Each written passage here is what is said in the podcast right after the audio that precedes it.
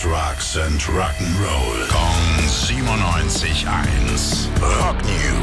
Das finde ich ja schön, dass du die Rock News hast. Einen wunderschönen guten Morgen, Milena. Jetzt bist du dran. Dankeschön. Guten Morgen.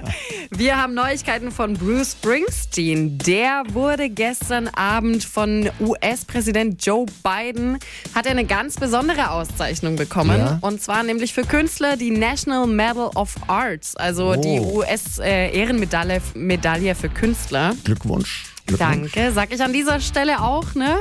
Das ist, äh, kriegen nur die größten Künstler und Geschichtenerzähler.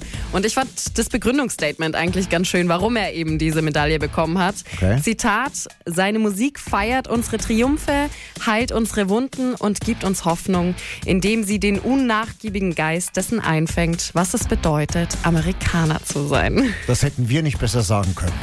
Dankeschön, Milena. Rock News. Sex, Drugs and Rock'n'Roll. Jeden Morgen 9 um kurz vor 8 in der Billy Billmeyer Show. Gong 97.1. Frankens Classic Rock Sender.